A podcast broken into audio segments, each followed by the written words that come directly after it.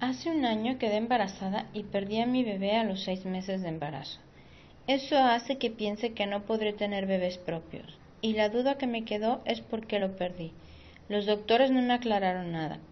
¿Podrías ayudarme a saberlo? Vale.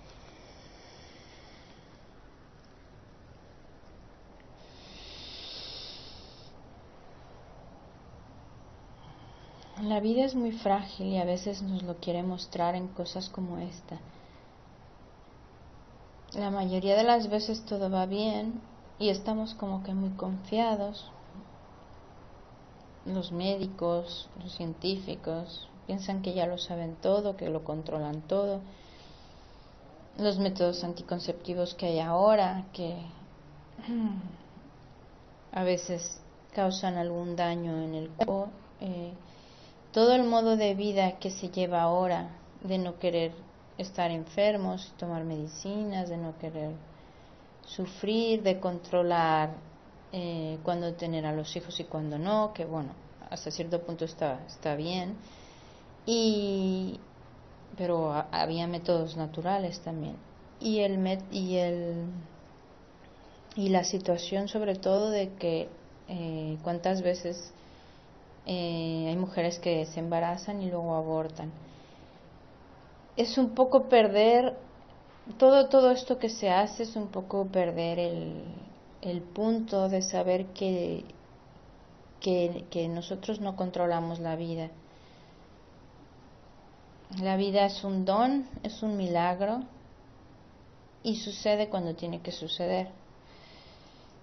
A veces la vida nos muestra estos pequeños, pero muy, muy dolorosos eh, etapas en las que nos demuestra lo frágiles que somos y que ahora estamos vivos, pero mañana podemos no estarlo. La muerte es un tema que no, no, no, no llevamos bien los seres humanos. Es un tema que da muchísima tristeza, muchísima impotencia, que creemos que no es justo y que no tendría que ser así. Comprendemos que para ti haya sido una situación muy, muy dolorosa.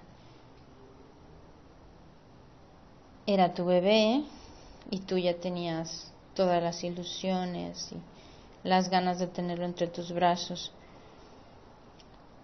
no, no podemos saber por qué ahora, pero que sepas que antes de nacer escogiste todas las situaciones que ibas a vivir, los padres que ibas a tener, todo lo que tenías que aprender.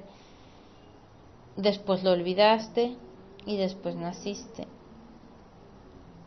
Tu bebé igual, por alguna razón esa alma escogió venir contigo, con tu familia, con tu entorno, permanecer unos meses ahí y después volver a la luz. Para él no significó dolor, no significó ningún drama, porque ni siquiera había encarnado, por decirlo así. O sea, para él fue una situación que eligió, que sucedió y que volvió a su camino en la luz. O sea, por él no sufras, porque por él no hubo dolor, ni drama, ni nada. Pero realmente lo que te vino a enseñar a ti sí que es valioso.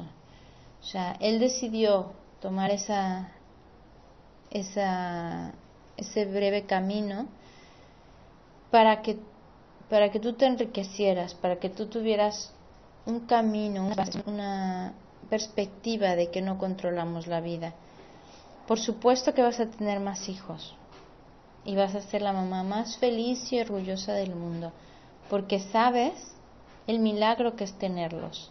Ahora lo sabrás en carne propia.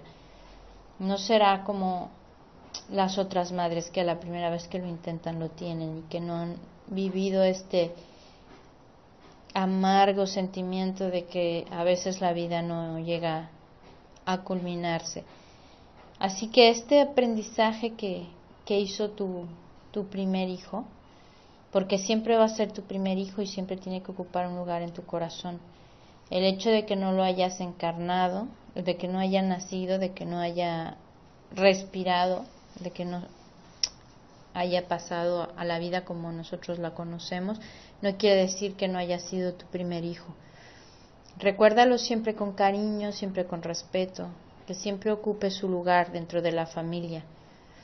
Hay una, una herramienta que se llaman constelaciones familiares, que te recomiendo que practiques con alguien eh, por la zona donde vivas, que tenga experiencia en estos temas, que te va a ayudar también mucho, porque en este sistema se trabaja con la familia y, y un bebé abortado es también un miembro de la familia y se le respeta y se le honra como tal y se le permite que ocupe su posición. Entonces, cuando puedas, ve buscando constelaciones familiares hasta que haya una persona que las haga, que te inspire confianza, que tu corazón te diga, vamos ahí.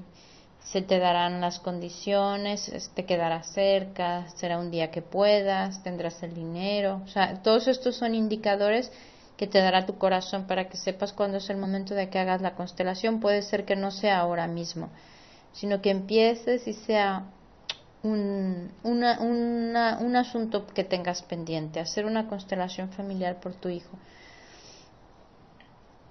Eh, cuando puedas la, la harás, ¿vale? Y todo este dolor y todo este sufrimiento que, que está dentro de ti saldrá, lo podrás ver de otra manera, desde otro punto de vista, del punto de vista de que él no sufrió para nada, de que él eligió venir en ese, ese corto periodo para, para ayudarte a ti a valorar lo que es tener hijos. Y que después tendrá a sus hermanos, o sea, tendrás a tus otros hijos, los valorarás muchísimo y él queda con el, con el dulce sabor de que Tú siempre lo recordarás y para ti siempre seguirás siendo un hijo más.